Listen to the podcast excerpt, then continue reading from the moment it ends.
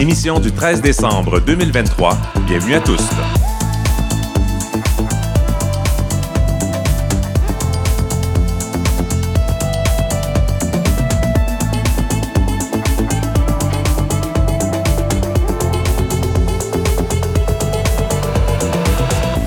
Kim Roy-Grenier au microphone. Aujourd'hui à l'émission, nous nous penchons sur les négociations dans le secteur public au Québec. Quelle est la place des questions de diversité sexuelle et de genre dans les pourparlers? On en parle dans quelques minutes avec la responsable politique du comité confédéral LGBT+, de la CSN, Katia Lelièvre. Et puis, il y a aussi une partie de l'équipe culturelle qui est réunie pour cette dernière émission de 2023. Mélodie Noël Rousseau et Parfaite Mouswanga. Bonsoir. Bonsoir. Bonsoir. Alors, euh, Garance Chartier et Kamala Macrel devaient être avec nous aussi pour cette dernière, mais ils ont dû annuler là, pour des raisons hors de leur contrôle. Euh, nos pensées vont avec euh, ces deux personnes qui nous ont accompagnés tout l'automne et qu'on aime chaleureusement. Alors, on va parler ce soir de vos coups de cœur de 2023, de moments marquants, d'idées de cadeaux ou de sorties pour les fêtes. Mais d'abord, on est en famille un peu. On va commencer par parler de vous. Mélodie, est-ce que tu peux te décrire? Parce que je te reconnais pas par Mais rapport aux autres émissions? Qu'est-ce qui se passe? Ben, on est en spectacle au Mado euh, juste après l'émission. On fait un spécial euh, Le cœur a ses raisons. Et peut-être certains auront reconnu le personnage de Brad Montgomery. Alors voilà, c'est celui que j'incarnerai ce soir. Là, il y a une troupe de 16 personnes à ce soir. C'est Marla Deer qui a orchestré tout ça. Donc, euh, j'arbore une fausse moustache coupée à ras. J'ai des petits cheveux bruns faux, cheveux bruns, une perruque, une grosse chaîne de métal et une, euh, un saut de simili-cuir. Et euh, il n'y a pas juste l'apparence, il y a l'attitude aussi. Parce qu'avant le, le début de, de l'émission, euh, tu nous as fait quelques pauses, quelques imitations et c'est- Oui. au rendez-vous. Ah oui, ah oui. Donc ce soir, on vous appelle euh, Mélodie, euh, Robière, Brad, un peu de tout ça. Un peu de tout ça, je suis fluide. Ah, OK. et puis, parfaite, euh, est-ce que tu peux te décrire pour les auditoristes? Oui, euh, ah ben, parfaite. Je suis toujours une femme noire. Euh, je, je porte euh, un col roulé rouge pour la dernière de l'émission. Ça sent les fêtes. c'est ça. Et puis, euh, j'ai aussi viré mes extensions. Voilà, on a besoin de changement euh, à l'approche euh, des fêtes. Merci, parfait. On vous retrouve toutes les deux un peu plus tard. J'ai aussi préparé une petite rétrospective de l'actualité de cet automne. Alors, je, vous- je- je vais vous présenter ça en cours de route. Et puis, moi, c'est Kim Roy-Grenier. Je suis journaliste homosexuel et non-binaire. J'utilise le pronom il, sauf quand je suis maquillé ou je laisse le choix entre il ou elle. Comme ce soir, sur scène, j'ai les yeux maquillés couleur or et charbon, avec rouge à lèvres beige et du vernis doré fraîchement fait. Vous êtes ébloui, hein, je Magnifique. sais. et euh, je porte une chemise noire avec des motifs floraux euh, et en dessous d'un chandail kaki. Toujours les cheveux en bataille, ça, ça changera jamais. Euh, alors voilà, nous sommes en direct d'une bar de Normandie, dans le village à Montréal. C'est parti pour tous.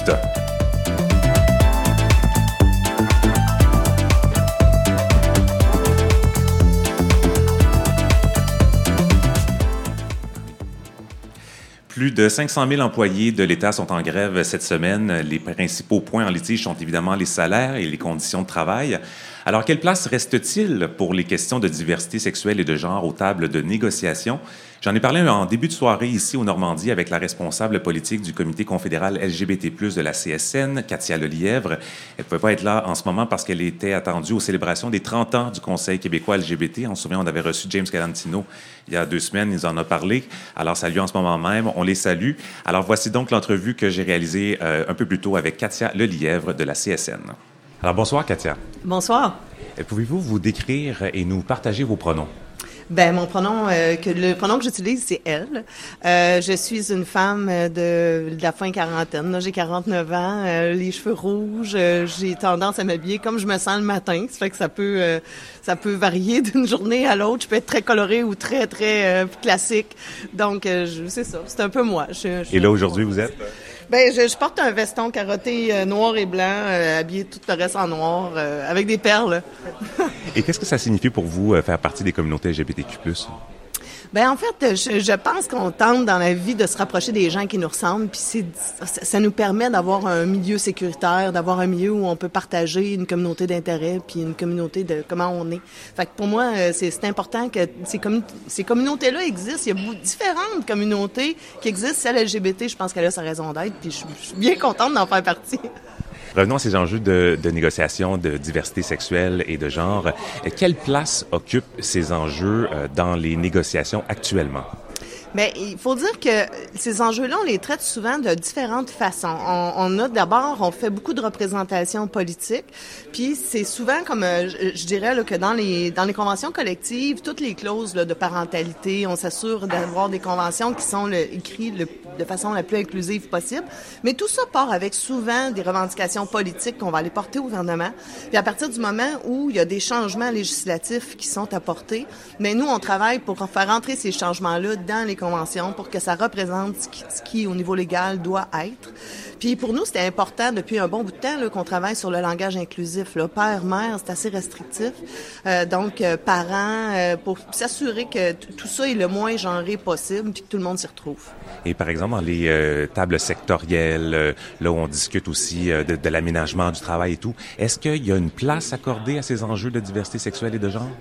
Bien, on, on siège, la CSN siège sur différents, différents はい。Différentes tables, entre autres la table euh, en éducation ben, contre l'homophobie, la transphobie dans les milieux de l'éducation, la CSN euh, et ses fédérations, plusieurs de ces fédérations siègent dessus. Et c'est là, c'est un lieu de concertation qui touche directement les milieux de travail et où est-ce que on va trouver des solutions pour qui s'appliquent dans le milieu, entre autres de l'éducation, mais c'est souvent exportable un peu partout euh, dans la société, là, que ce soit qu'on discute là des, des, des enjeux d'inclusion dans les écoles, mais ben, ces enjeux-là, on les retrouve les mêmes dans nos syndicats Donc, on peut produire des outils pour euh, s'assurer que les gens se, se, sentent inclus, se sentent en sécurité dans leur local syndical, puis que ces réalités-là sont bien comprises par les exécutifs aussi. Par exemple, tout l'enjeu sur euh, les toilettes mixtes, euh, je comprends que ça ne doit pas se négocier là aux tables de négociation actuelles, mais est-ce que il y a quand même des discussions, est-ce que vous avez d'autres exemples de, sujets liés à la diversité, à l'inclusion qui peuvent être abordés? Oui, ben c'est sûr qu'il y, y, a certains milieux de travail où on fait des fois des interventions de façon plus pointue.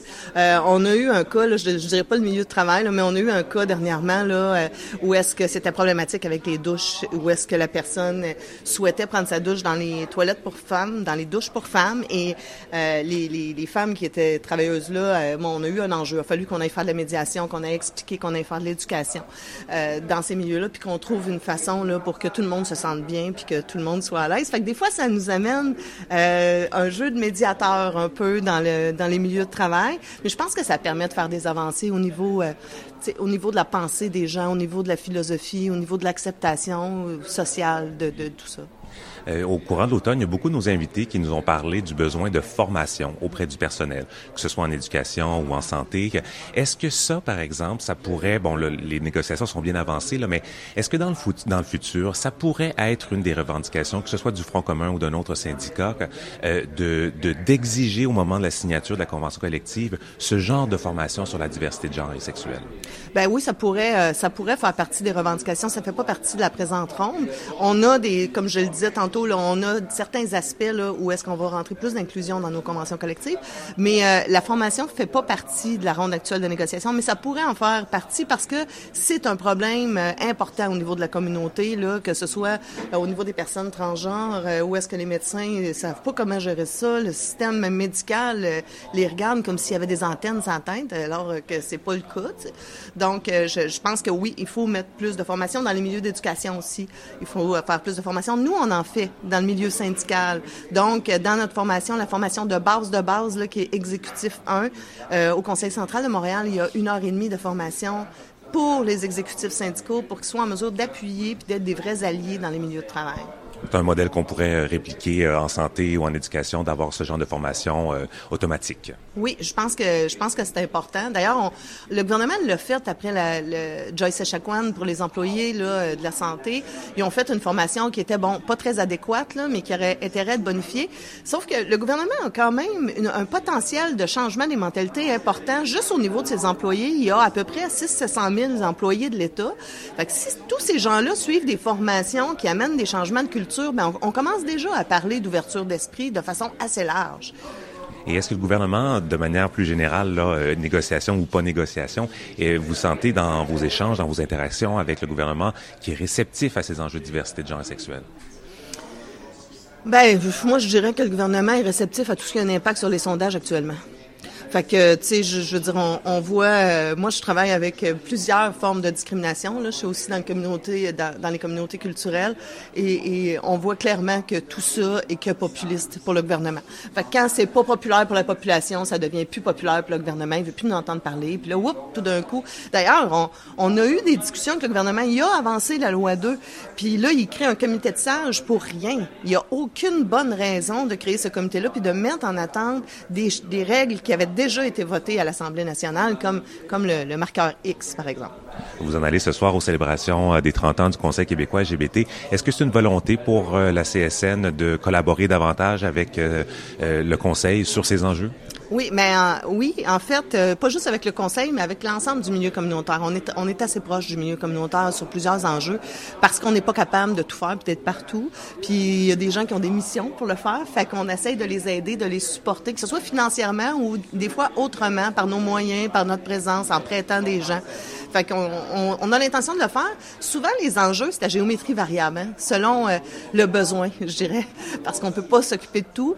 Euh, on a beaucoup travaillé en immigration dans les dernières années et là, on sent le ressac là, au niveau de l'identité de genre qui, qui revient de façon assez violente. Là. Donc là, ça va tomber sur la pile de dessus des priorités pour qu'on recommence à faire encore du, du chemin vers l'avant plutôt que de reculer. Katia Lelièvre, responsable politique du comité confédéral LGBT+, de la CSN. Merci beaucoup. Merci beaucoup à vous aussi. Bonne chance. Merci. Et puis par ailleurs, il y a une autre mauvaise tuile qui vient de tomber sur les personnes non binaires au Québec. Le gouvernement Legault repousse à 2025 l'ajout du marqueur de sexe X sur les pièces d'identité. Une fois que le comité de sages, ce fameux comité de sages sur l'identité de genre, euh, aura terminé ses travaux, c'est un revirement inattendu puisqu'il y a déjà un comité interministériel qui se penche sur euh, le dossier depuis plusieurs mois. Le Conseil québécois LGBT a dénoncé euh, cette plus récente décision. Le Conseil a dit que c'est une décision incohérente avec le mandat du comité de sages qui est en train de faire un état des lieux de la situation parce que le comité, justement, étudie déjà cette question depuis plusieurs mois euh, et que c'est le temps de passer à l'action. Et puis, c'est aussi l'incompréhension du côté d'Alex Frédéric Mignot, non-binaire, qu'on avait reçu à l'émission il y a quelques semaines, qui a fait la grève de la faim en novembre pour réclamer le marqueur de sexe X sur sa carte d'assurance maladie. On l'écoute. Quand j'ai mis fin à ma grève de la faim, c'était surtout sur une entente à trois points avec le gouvernement. D'abord avec euh, la production du document de la RAMQ avec le marqueur X pour la première fois. Ensuite, euh, une promesse de savoir où en sont les travaux d'ici le 28 février. Et ensuite, celui de produire une annexe signée par la RAMQ qui expliquait que le X signifie que la personne s'identifie comme non-binaire et donc de respecter cette personne. Mais là, je ne comprends pas que, euh, que, tout, à coup, on, on revienne sur cette décision-là. C'est un peu comme si ma grève de la faim, c'était jamais produite finalement, parce que on, on, dirait que le gouvernement a complètement viré de bord. Ça contredit tout ce qu'on m'avait dit jusqu'à date. C'est vraiment décourageant. Alex Frédéric Mignot entend poursuivre la mobilisation en fait faire bouger les choses plus rapidement et elle n'écarte pas de refaire une grève de la faim. Et dans un autre dossier, il y a une coalition d'acteurs de la société civile qui ont joint leur voix cette semaine pour lancer un appel à la solidarité entre tous les groupes de nos, sociétés, euh, quelle que soit leur couleur de peau, leur religion, leur nationalité, leur identité de genre, leur orientation sexuelle.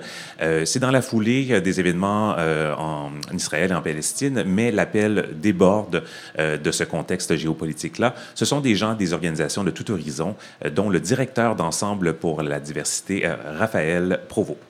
Je pense que notre voix compte aussi, puis je pense qu'il faut que peut-être d'autres mouvements s'inspirent de ce qui se fait ce soir et ce qui s'est fait dans les derniers jours avec ce collectif. La communauté LGBTQ+ doit être entendue, doit avoir aussi sa place quand on parle de droits collectifs, de, droit, de justice sociale.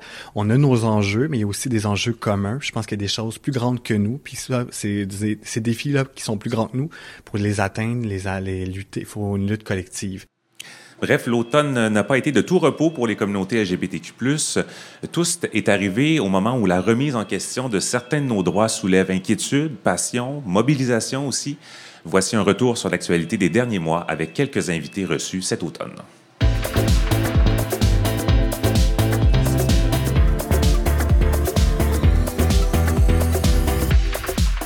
Le 13 septembre, pour la première de tous, la directrice générale du Gris Montréal, Marie Ouzo, révèle en primeur les résultats préliminaires de leur plus récente enquête annuelle dans les écoles. Pour la première fois en 20 ans, le niveau de confort des élèves sur les questions de diversité sexuelle et de genre a diminué. Des résultats qui ne l'ont toutefois pas surprise. On avait de plus en plus de commentaires de nos bénévoles qui reviennent des milieux scolaires et qui euh, ben, vivent des expériences qui sont parfois plus complexes, plus difficiles, font face à des questions qui sont plus chargées de préjugés.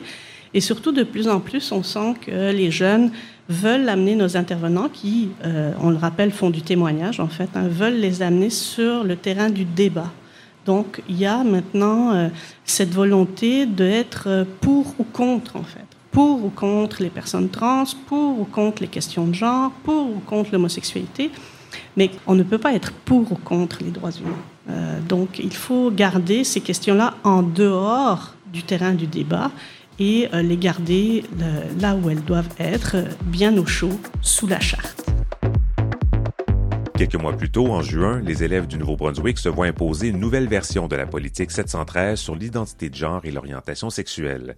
Les jeunes de moins de 16 ans doivent dorénavant obtenir le consentement de leurs parents pour utiliser un prénom ou un pronom de leur choix à l'école. De nombreuses organisations LGBTQ+, dénoncent une atteinte au droit à l'auto-identification. Le débat gagne toutes les régions du pays.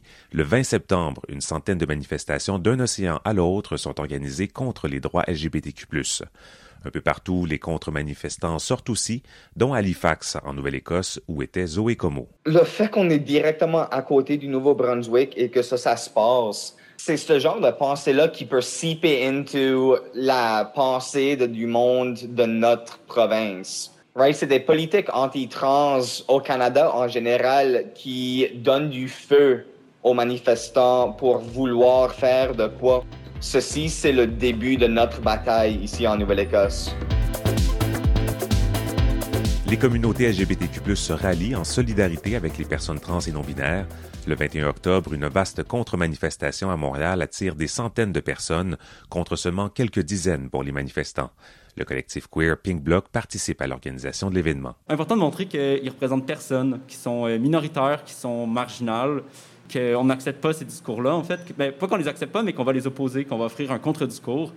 Euh, c'est important d'être là aussi parce que ce qu'ils visent avant tout, c'est la jeunesse, euh, c'est les adolescents dans les écoles. Puis ce qu'ils veulent, en fait, c'est qu'il n'y ait plus des gens qui, viennent parler de ces enjeux-là, qu'on n'en parle plus dans les classes, les, jeunes ne puissent plus faire de coming out sans se faire outer par leur euh, établissement d'enseignement. Ce qu'ils veulent, en fait, c'est augmenter fucking la violence sur les jeunes dans les écoles pour les renfermer dans le placard. Puis pour nous, c'est comme inacceptable, en fait, de s'attaquer à la jeunesse queer puis la jeunesse trans. Euh, puis c'est important qu'on soit là pour lui montrer qu'elle n'est pas seule, qu'on va se battre pour elle, euh, qu'on va se battre avec elle. Malgré tout, il y a quelques raisons de célébrer. Les rendez-vous de la drague prennent d'assaut le Palais des Congrès à Montréal. Plus de 75 artistes drague du Canada et de l'international participent à ce premier festival de la culture drague de toute la francophonie. Malgré le climat de l'automne, la co-hôtesse de l'événement, Rita Baga, mise sur les avancées récentes des communautés LGBTQ+. Moi, je trouve que les médias, de façon générale, en ont fait un cas qui a eu une manifestation. Fait je crois qu'il faut peut-être changer de lunettes un peu, parce qu'en réalité, on n'a jamais vendu autant de billets de spectacle et jamais autant euh, d'offres, une offre aussi plurielle pour les dragues de façon générale et le grand public. Donc moi, j'aime mieux me concentrer sur tout le positif que notre communauté a depuis les dernières années. Puis euh, des mauvaises langues, il y en aura toujours. Mais si t'aimes pas ça, euh, va regarder quelque chose d'autre. Hein? Il y a, d'autres choses. Il y a plein de choses d'humour, il y a du hockey, il y a plein d'affaires à regarder. Là. Mais tu peux tout aimer ça en même temps aussi. C'est correct. 2023 marque aussi une étape majeure pour le projet de complexe communautaire dans le village à Montréal. Espace LGBTQ+, a acheté un immeuble sur la rue Sainte-Catherine dans le but de le convertir en espace communautaire sa présidente, Catherine Lavarenne. Il y a eu plusieurs rapports qui ont été émis, notamment un sur les besoins locatifs des organismes communautaires qui identifiait vraiment la création d'un complexe comme la réponse à plusieurs problèmes euh, qui, étaient nommés. C'est un besoin qu'on ressent là, de, de, prendre une place là, qui pourrait être euh, un peu à la fois un refuge, euh, une porte d'entrée, puis ouvert aux différentes réalités LGBTQ+, aussi, qui se sentent peu représentées dans le village. Début décembre, douche froide pour les communautés LGBTQ+, au Québec. Le gouvernement caquiste annonce la composition de son comité de sages sur l'identité de genre. Les membres sont tous cisgenres et ne sont pas des experts sur ces enjeux. De nombreux organismes dénoncent ce manque de représentativité. Du nombre, l'Alliance Arc-en-Ciel de Québec, son président, Dave Tremblay. Ne pas reculer sur nos droits, ce n'est pas avancer. Puis nous, ce qu'on recherche, c'est avancer sur nos droits. Puis il va falloir suivre les travaux avec intérêt, puis euh, éventuellement, si ça, ne nous plaît pas ou si le Conseil québécois n'est pas suffisamment impliqué, ben, il faudra voir à se retirer de, de, de ces travaux-là puis les laisser euh, finalement donner un, un, rapport qui ne sera pas crédible ni légitime puis qui ne réglera aucunement les questions. La suite en 2024.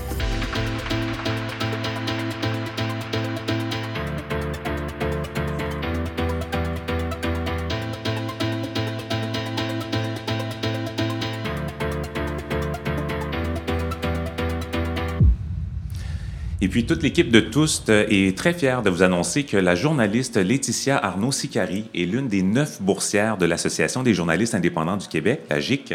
Elle va produire une série de reportages sonorisés sur les safe spaces des communautés culturelles LGBTQ+. Alors, soyez à l'écoute au retour des fêtes. Euh, sa série de reportages là, va être diffusée tout au long de la saison hiver-printemps.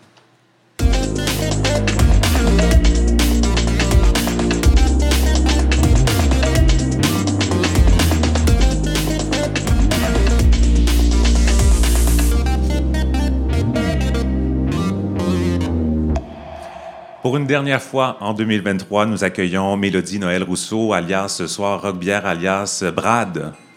C'est Spitfire? Non, non, ça c'était dans une, une galaxie ah, près de chez vous. C'est un autre Brad qu'on adore, euh, par exemple. Montgomery.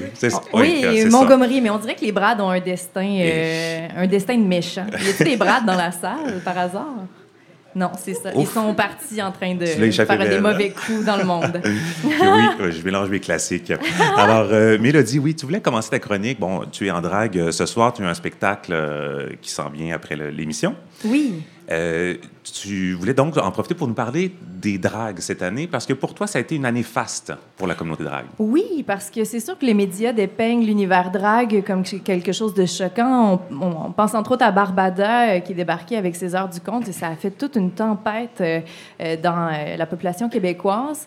Je trouve que Barbada est allée au front, a fait beaucoup de sensibilisation, d'éducation autour de la drague, toujours calme, toujours posée, toujours polie, toujours en, invitant les gens à venir discuter avec elle, à, à apprivoiser cet art-là. Donc, euh, mention d'honneur à, à, Barbada et tout le travail qu'elle a fait de débroussaillage cette année. Euh, il y a beaucoup de grandes réussites. On a Gisèle Lullaby qui règne toujours sur le Canada. Euh, elle a remis la couronne tout dernièrement. Ça va être diffusé en janvier, savoir qui sera la prochaine reine du Canada jusqu'à temps qu'il y ait des créatures et des drag kings. Mais bon, c'est pas pour tout de suite encore. Mais elle a comme lancé une belle année avec sa victoire. Oui euh, l'an dernier, c'est ça? Vraiment. Et puis, euh, c'est ça, ça l'a fait voyager. Elle, elle a pris euh, 82 fois l'avion, désolé pour, l'empreinte ouais, pour l'empreinte écologique, mais c'est magnifique de se dire que ça l'a vraiment propulsé. D'ailleurs, elle, elle, est dans le spectacle ce soir, elle, elle incarnera Ashley. sinon, Rita Baga, qui offre vendredi sa 112e représentation de créatures avec 50 000 billets vendus, une autoproduction, un spectacle entièrement drague. Je trouve que c'est une grande réussite de se dire que euh, Rita Baga a vraiment gagné le cœur des Québécois et Québécoises. Donc, euh, bravo pour ça. Il y a Mona de Grenoble qui a gagné deux compétitions télé, pas une, deux compétitions télé. Euh, il y a Big Brother et il y a le maître du jeu tout dernièrement, et elle est en rodage présentement pour son One Woman Show, La poudre aux, la poudre aux yeux. Donc, euh, ça, ce serait un beau cadeau à mettre sous l'arbre, euh, sous le sapin, euh, je dis ça de même. Les rendez-vous de la drague, comme on mentionnait, ben oui. qui ont accueilli plusieurs personnes, qui offraient aussi un gala dans lequel il y avait pour la première fois une catégorie meilleur drag king de l'année et meilleure créature de l'année. Donc ça, c'est un grand avancement aussi pour la reconnaissance des autres formes d'art que seulement la drag queen. Et dans les cabarets, justement, on voit des cabarets de drague alternative qui s'offrent. La drague alternative s'organise et est de plus en plus visible et invitée euh, à la fête. Donc euh, voilà pour les grands accomplissements, je dirais, pour... Euh, pour 2023. Ça valait la peine de les souligner parce qu'il y en a plusieurs. Oui. Euh, tu les as nommés. Euh, tu voulais aussi nous amener sur le terrain de l'humour. Oui, on n'en parle pas beaucoup de l'humour euh, jusqu'à maintenant. Pourtant, ça, ça, bouge beaucoup. Oui, puis ça attire l'attention. L'humour queer prend sa place, l'humour queer prend son pied, et c'est merveilleux pour le bonheur de tous. On a entendu parler un peu de Anne-Sara Charbonneau, Trana Wintour, Sam Cyr, avec des chroniques à la radio. Il y a aussi Charlie Morin qu'on a découvert avec l'émission Feu, l'émission de FIF le matin, qu'on aimait ça. Une source ah. d'inspiration quand même pour euh, le, le, dévouement, parce qu'ils ont travaillé très fort euh, pendant plusieurs années. Oui. Euh, voilà. Un petit hommage personnel. Oui, la radio poubelle gauchiste. ah, c'était magnifique. Euh, dans les cabarets d'humour, si on veut voir de l'humour queer, on peut aller au Woman's Planning, piloté par Noémie Le Ducroix et Anne-Sara Charbonneau. Donc, euh, ils adorent euh, rire du concept du mansplaining, se le réapproprier avec Woman's Planning. Euh, donc, ce qu'elles disent, c'est détruisons le patriarcat, une blague à la fois. Il y a aussi le show Queer, animé par Joël Prudhomme. La prochaine édition a lieu le 14 décembre, donc demain, avec, encore une fois, Anne-Sara Charbonneau, Andy Saint-Louis et la drag queen Marla Deer. Voilà. Donc, euh, c'était mon petit clin d'œil humour queer. Et puis là aussi, euh, tu sais, Rita parlait de, de- de la vente des billets pour les dragues, mais en humour aussi, il y a plusieurs des- de ces soirées-là qui affichent complet. Oui, Il faut s'y prendre d'avance pour mettre la main sur un billet, donc il y aurait un réel engouement. Ça se peut de l'humour non toxique et non sexiste. Oui, euh, on va essayer de miser là-dessus. Euh, une autre suggestion de cadeau que tu as pour nous, c'est pour un spectacle qui s'en vient en janvier. Oui, j'ai le goût de vous amener du côté de la danse, un programme double. Un premier spectacle iconique du National Access Art Center de Calgary et aussi Mon horoscope me trouve laide de Mathieu Hérard. Ça se passe à l'édifice Wilder dans l'espace Orange et c'est en janvier 2024. Si on parle d'abord d'iconique, je vous explique un peu. Euh, Ça, c'est le nom de, de- du premier artiste. oui, de la première pièce. Ça dure une trentaine de minutes chaque pièce. Euh, Iconic, c'est une pièce de danse créée par des artistes en situation de handicap du National Access Art, Access Art Center. Euh, une euh, collection de solos, de duos, des sections de groupes, des styles de danse, des performances de toutes sortes, de l'expression individuelle. Puis c'est ancré dans l'improvisation aussi. Et c'est un spectacle qui est accessible à la fois pour les artistes et pour le public. Alors, c'est ludique, c'est de la performance, c'est expérimental. Euh, je vous invite fortement à aller les découvrir. Et euh, suivi de Mon horoscope me trouve laide de Mathieu Hérard euh, à la chorégraphie et à l'interprétation. Il est accompagné de Raphaël Renucci à l'interprétation et à la collaboration à la création. C'est un hommage au lip sync. Je pensais c'est qu'elle allait reproduire les douze signes euh, du, du zodiaque euh, Non, sur scène. ce Non, c'est pas- autre ben, chose. Peut-être, aussi. peut-être que ce sera ça le fil conducteur. Il faudrait le découvrir. Mais euh, mon horoscope me trouve laide explore l'absurdité et la poésie de se servir de la voix d'une autre personne. On voit ça beaucoup avec l'art de la drague, mais c'est le fun quand des formes d'art se réapproprient ce- cet art, euh, ce lip sync-là pour euh, le, le mettre à leur sauce, le mettre à leur pratique. Euh, donc, euh, ce qu'ils disent, c'est que tout est possible avec la magie du doublage, de la caricature des traits d'autrui, prendre de l'assurance en portant les paroles extérieures, se transformer en utilisant des textures qui sont pas les nôtres.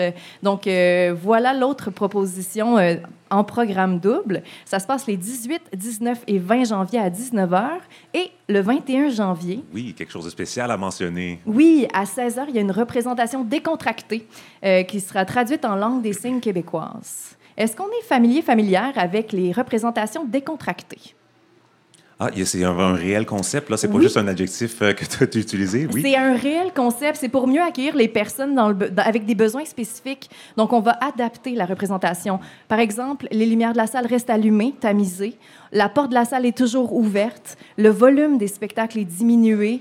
Euh, il y a, les spectateurs peuvent bouger, parler à leur aise s'ils ils en ressentent le besoin.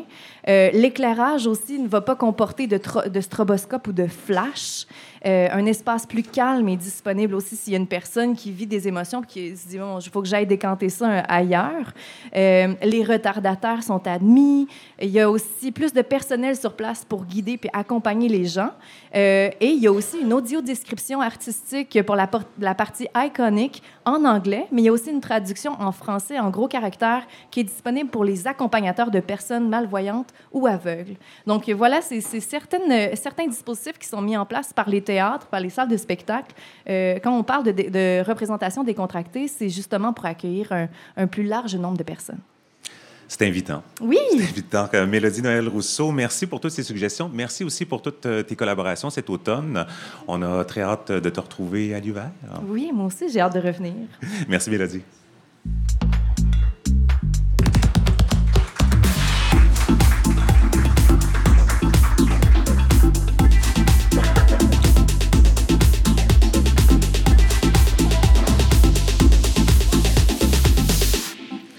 On a parlé de tout plein de sujets cet automne, mais il y en a un dont on n'a pas encore eu l'occasion euh, d'aborder et ben, ça change ce soir.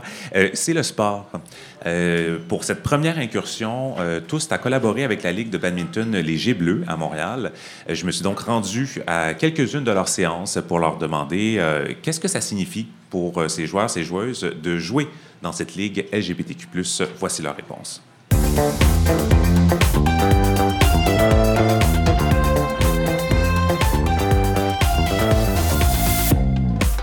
Kevin Marc, euh, président du club de badminton des G Bleus. On a une mission, une mission euh, avant. C'est le, badminton, mais je dirais que c'est aussi un, club social, dans le sens qu'on ne vise pas nécessairement la compétition euh, à tout prix. On vise surtout l'inclusion ben, de nos membres le plus possible. C'est sûr que des fois, avec le niveau de jeu, il y a toujours des enjeux, mais nous, on est là vraiment pour que les gens se sentent bien accueillis, indépendamment de leur orientation sexuelle ou de leur, identité de genre. Sophie Trollier. Je trouve ça vraiment important justement de, de se retrouver. Euh, euh, à chaque fois, j'ai hâte de venir parce que je me sens euh, confortable. On peut parler de tout, tout ce qui nous concerne. on a souvent des, éléments en commun. Donc, je skipperai jamais les mercredis que je viens au badminton parce que vraiment j'adore non seulement ce sport, mais en plus être avec le groupe. Romain Bréchet. Ça veut dire euh, une, famille sportive d'adoption qui partage une passion commune pour le badminton. L'occasion de rencontrer d'autres personnes qui aiment le même sport mais qui ont peut-être rien à voir avec ma personnalité. Et j'ai lié des amitiés depuis 8-9 ans avec des gens que j'aurais peut-être pas pensé à la base. Donc euh, ça me fait grandir, ça brise mes codes. Et euh, j'ai essayé de continuer à jouer jusqu'à ce que je sois très vieux.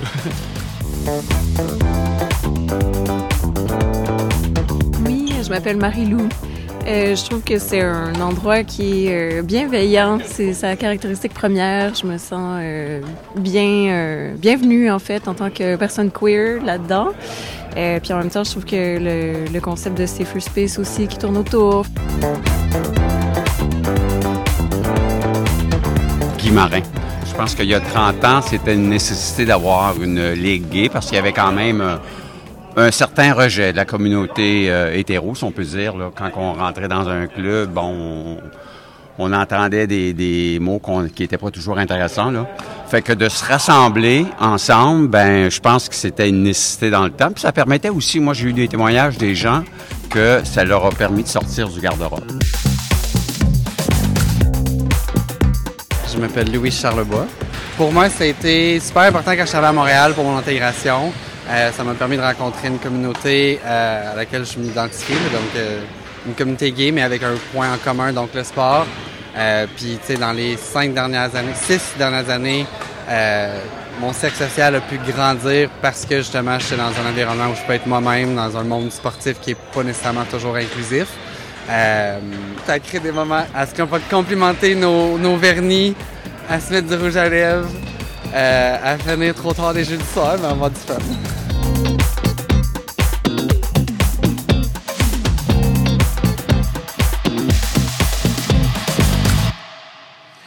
Et c'est le moment de parler de télévision et de cinéma avec Parfaite Mouswanga. Bonsoir. bonsoir. Alors, on va commencer avec une petite annonce qui a eu lieu euh, le mois dernier en novembre. Euh, on n'en avait pas parlé, mais c'est une bonne nouvelle, donc on voulait en glisser un mot. Euh, c'est par rapport à la représentation LGBTQ+, de, à nos écrans. Oui, un nouveau partenariat visant à mettre de l'avant les créateurs queer et encourager la diversité dans l'industrie du cinéma, du jeu vidéo et de la télévision au Canada a été annoncé le mois dernier. C'est une initiative lancée par le Pink Triangle Press, euh, la plus importante organisation euh, médiatique de L, euh, de e LGBTQ+, avec le soutien du FMC, donc les fonds des médias du Canada. Puis j'aurai peut-être l'occasion de vous tenir au courant de leur rapport d'activité prévu pour 2024. Oui, s'il y a des fonds disponibles, il faut en bénéficier. Alors, aujourd'hui, tu vas nous parler de cinéma, télévision. En fait, tout l'automne, tu en as parlé. Est-ce que tu as eu un, un, gros coup de cœur cette année? Ben oui. Ben, en fait, J'en ai deux. Bon. Impossible de choisir. Trop de passion. hein. J'en ai remis six. Euh, alors, ben, j'ai parlé dans ma dernière chronique d'un documentaire que j'ai découvert pendant le festival Images plus Nation, qui s'est terminé le mois dernier. Ça s'appelle Lesbienne, quelle histoire? Puis j'avais été complètement séduite par le travail d'archives impressionnant. Puis c'est ça, c'est vraiment un, un bel hommage rendu, entre autres, à nos icônes militantes lesbiennes et féministes euh, des années 1920 à aujourd'hui.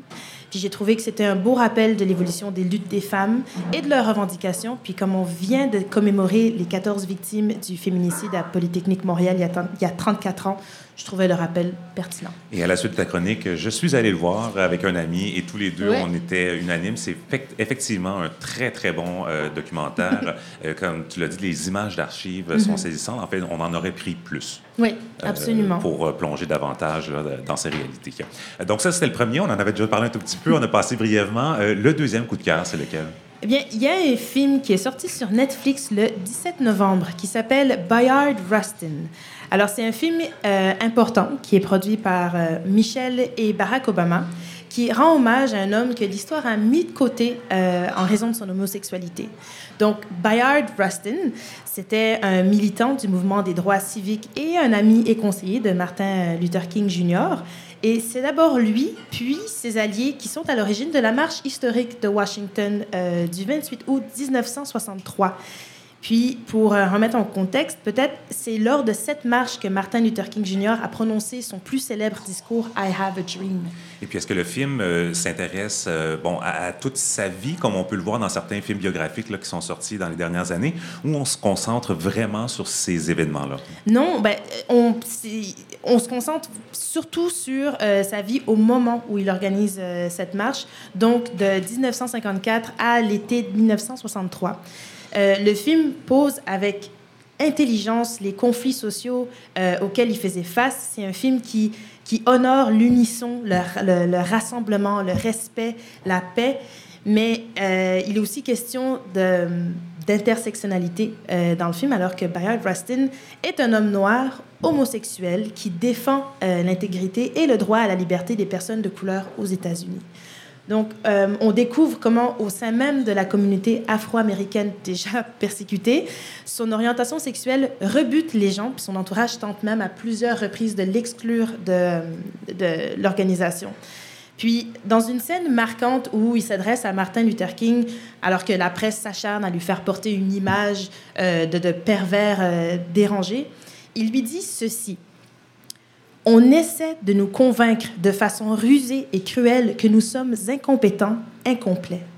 Et la, façon la plus facile de combattre cette idée de ne pas suffire, c'est de trouver des personnes encore plus lésées, soit parce qu'elles sont encore plus pauvres que nous, ou bien plus noires que nous, ou parce qu'elles désirent quelqu'un que l'Église et que l'État estiment qu'elles ne devraient pas désirer. Lorsqu'on se répète ce genre de mensonges, qu'on croit et qu'on vit selon ces mensonges, on fait le travail de nos oppresseurs en acceptant de nous opprimer nous-mêmes. Le jour où je suis née avec la peau noire, je suis aussi née homosexuelle. Donc, soit on croit réellement à la liberté et à la justice pour tous, soit on n'y croit pas. Et le film, s'intéresse euh, justement à ça, s'intéresse au rassemblement, l'impact que ça a eu dans l'histoire. Euh, on revisite le passé avec des images d'archives aussi. Oui, absolument. Il faut savoir que plus de 250 000 personnes ont participé à la marche, à la marche sur euh, Washington. C'est à ce, à ce jour la plus grande manifestation pacifique qui a eu lieu. Puis c'est ce qui a permis, moins d'un an plus tard, donc en juillet 1963, au Civil Rights Act, une loi qui interdit toute forme de ségrégation et de discrimination reposant sur la race, la couleur, la religion, le sexe ou l'origine d'un individu, d'être adopté. 1963. Oui. Ou 64, en tout cas, on a nommé deux fois 63, là, mais en tout cas, dans, dans ces euh, années-là.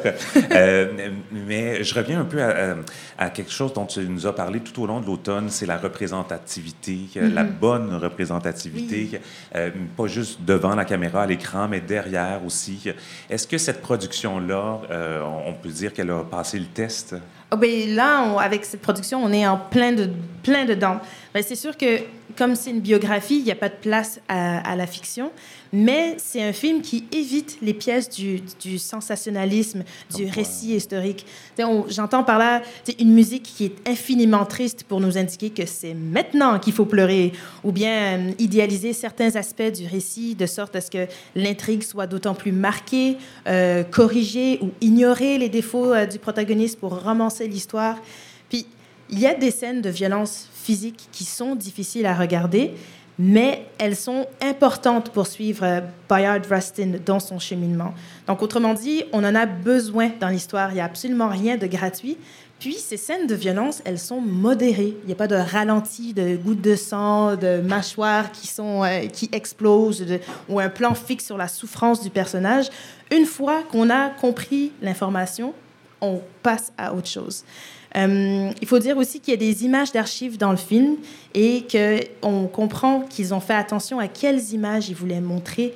Euh, ce sont des images qui montrent parfois de la, bruli- de la brutalité policière, mais ce pas les mêmes images sanglantes et violentes de, de corps noirs mutilés qu'on a pu voir dans des documentaires ou dans des reportages. C'est L'attention, elle est portée sur l'action des oppresseurs, puis ça suffit à nous faire comprendre. Et ce, mé- ce mélange, euh, entre, ce mélange entre images d'archives, euh, films, ça se, fait, ça se fait bien, ça se regarde bien? Oui, c'est pas, on n'a pas l'impression d'être euh, qui, qui, qui est une dissonance. Enfin, on comprend, les images servent au récit. C'est pas, c'est, c'est pas pour satisfaire l'œil curieux, euh, disons. Et puis, un autre point fort de la production, c'est que Michel et Barack Obama ont demandé à George Costello Wolf de signer la réalisation. Donc, c'est un artiste qui est plusieurs fois récompensé pour ses productions comme Angels in America. Et surtout, c'est un homme ouvertement homosexuel qui a vécu ces années de ségrégation aux États-Unis. Et puis, dans le rôle principal, donc dans le rôle de Bayard Rustin, on a Coleman Domingo, qu'on reconnaît entre autres pour Euphoria, Fear the Walking Dead. Et c'est aussi un membre de la communauté qui est exceptionnel dans le film. J'ai versé plusieurs larmes devant sa performance. Pour moi, je me suis pris une claque. C'était une leçon de jeu. Il est juste et touchant et vif. Et plusieurs disent qu'il pourrait même être nominé aux Oscars euh, pour sa, pour sa performance. Mais Le, le son de jeu, de- donne-toi la chance aussi. Là, vous n'avez pas le même bagage, la même expérience. Euh, mais bon, euh, excellente suggestion. Euh, J'avais prévu euh, reprendre mon abonnement Netflix pour le temps des fêtes, alors je pourrais ajouter ça à ma liste euh, de choses à regarder. une. Et d'ailleurs, ta dernière suggestion, euh, avant de terminer, c'est euh, aussi sur Netflix, que, Oui. mais ça s'en vient, c'est pas encore disponible. Non, c'est ça. C'est le, premier- le premier film de l'acteur et réalisateur canadien Dan Levy, qu'on connaît entre autres pour Schitt's Creek, euh, qui est attendu sur Netflix le 5 janvier. Ça s'appelle Good Grief et c'est une comédie romantique où un homme endeuillé à la suite de la perte de son mari décide de voyager à Paris avec ses deux meilleurs amis en quête de réponses. Est-ce que ça va être bon? On ne le sait pas encore. sais pas plus, Mais on sait que ça sort. mais c'est dans ma euh, liste. Le 5 janvier. Parfait. Euh, Mousswanga, merci pour cette soirée, mais oui, merci aussi pour toutes tes collaborations et ta présence cet automne. Ça a été un plaisir. Ah, pour moi aussi.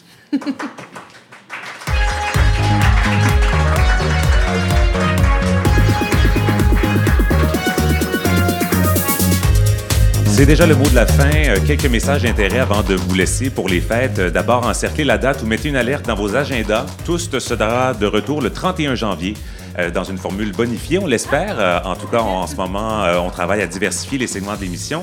Euh, Si jamais vous avez des suggestions à nous faire, ben c'est le temps parce que je vais justement prendre les prochaines semaines pour préparer notre retour, notre courriel info à commercial toust.com, e. Eh ben, d'ici là, le plus beau cadeau de Noël que vous pouvez nous faire, ben, c'est de parler de nous à vos amis, à votre famille durant le temps des fêtes. Euh, on a besoin de vous pour euh, se faire connaître. Vous êtes nos meilleurs amb- et ben, au final, c'est toutes nos communautés qui en sortent gagnantes.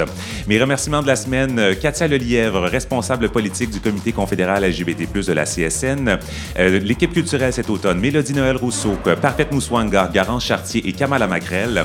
À la technique, ce soir, Lou Perreno, mais aussi Chant Abralian. Et nos interprètes en langue des signes cette semaine, Marie Penel et Catherine Langevin-Pépin. J'ajoute euh, cette semaine dans mes remerciements le conseil d'administration de tous. Ce projet n'aurait jamais pu voir le jour sans vos conseils, vo- votre confiance, mais surtout votre temps. Merci énormément. Euh, Abonnez-vous à notre infolettre et nos comptes Facebook, Instagram, YouTube, TikTok. On va continuer à les mettre à jour d'ici notre retour fin janvier. Ici Kim Roy-Grenier, au nom de toute l'équipe, je vous remercie d'avoir été à l'écoute. Joyeuses fêtes et bonne année 2024 à tous.